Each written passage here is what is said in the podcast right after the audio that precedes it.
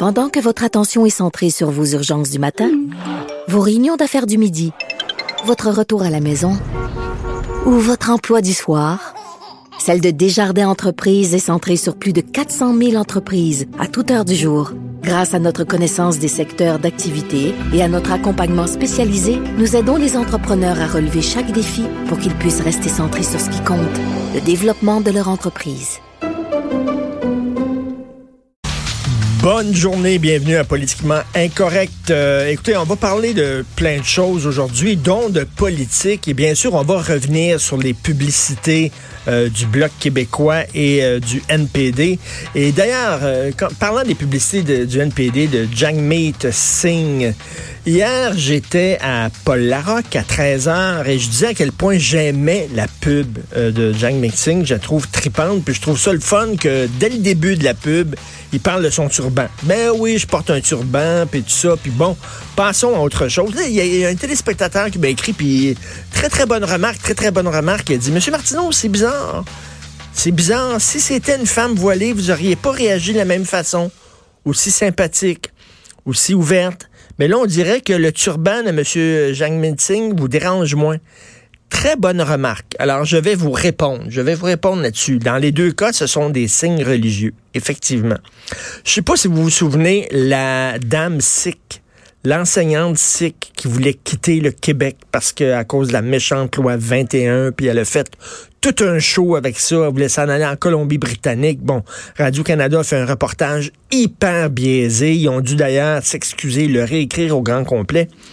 Elle portait un turban.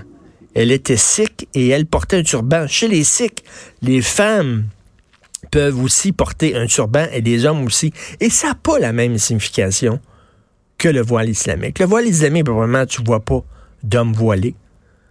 T'en vois pas du tout. Et la signification du voile islamique, c'est que la femme doit cacher ses cheveux parce que c'est un signe de sexualité. Elle doit faire preuve de pudeur. Elle doit se cacher si possible. Ben, même cacher ses cheveux, ça peut aller même jusqu'à cacher son corps, ça peut aller même jusqu'à cacher son visage, à nier totalement euh, son identité. Et autre chose, à ce que je sache, des Sikhs qui ne veulent pas porter de turban, ils vont pas nécessairement en prison. Alors que vous avez en Iran, vous avez en Arabie saoudite des femmes qui ne veulent pas se voiler, qui sont arrêtées, qui sont jetées dans des cachots, euh, qui sont parfois battues.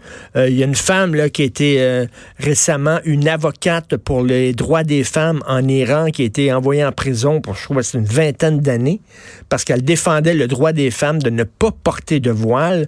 Donc, ça n'a pas vraiment la même signification. C'est pas la même chose.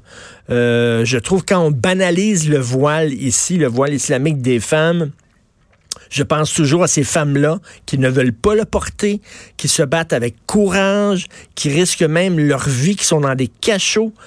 Et là, qui entendent leur geôlier dire, ben voyons donc, pourquoi tu veux pas porter le voile?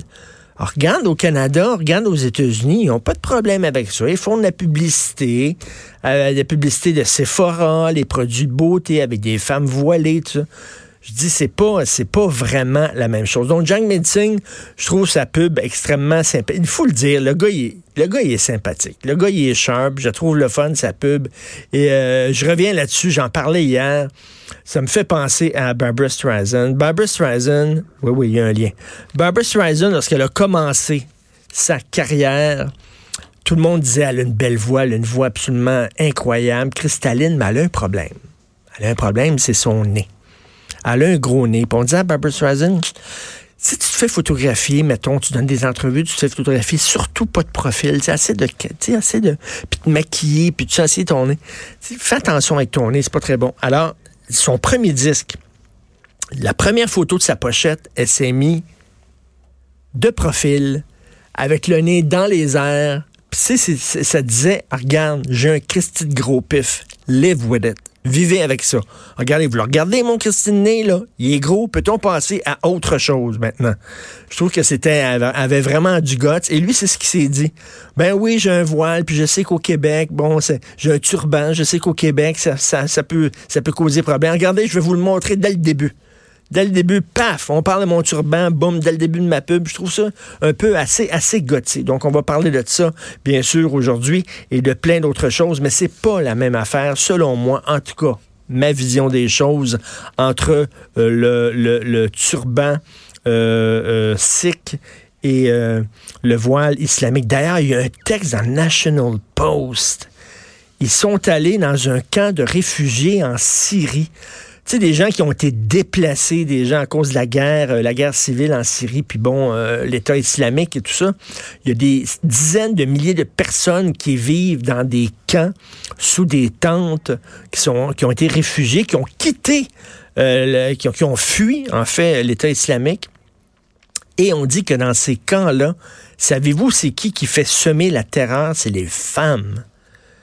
Ça a l'air que les femmes battent les jeunes filles qui ne veulent pas porter de voile. Sais, c'est les jeunes filles, là, qui ont quitté, les, qui ont fui une partie de la Syrie, qui ont fui les villages qui étaient occupés par l'État islamique parce qu'ils voulaient justement avoir euh, une vie libre, ils voulaient vivre librement. Et là, il y, a des, il y a des femmes voilées de pied en cap qui font comme un genre de police de la moralité, qui se promènent dans les camps euh, de réfugiés et il y a même une jeune fille de 14 ans qui a été tuée par des femmes voilées parce qu'elles ne voulaient pas porter le voile et lui ont cassé le cou. Et euh, il y a des gens, c'est un gros reportage d'une dizaine, euh, de, dizaine de feuillets là, quand tu, l'imprimes sur 8 par 11. Là. Très gros reportage à National Post. Parce qu'on parle très peu de ça.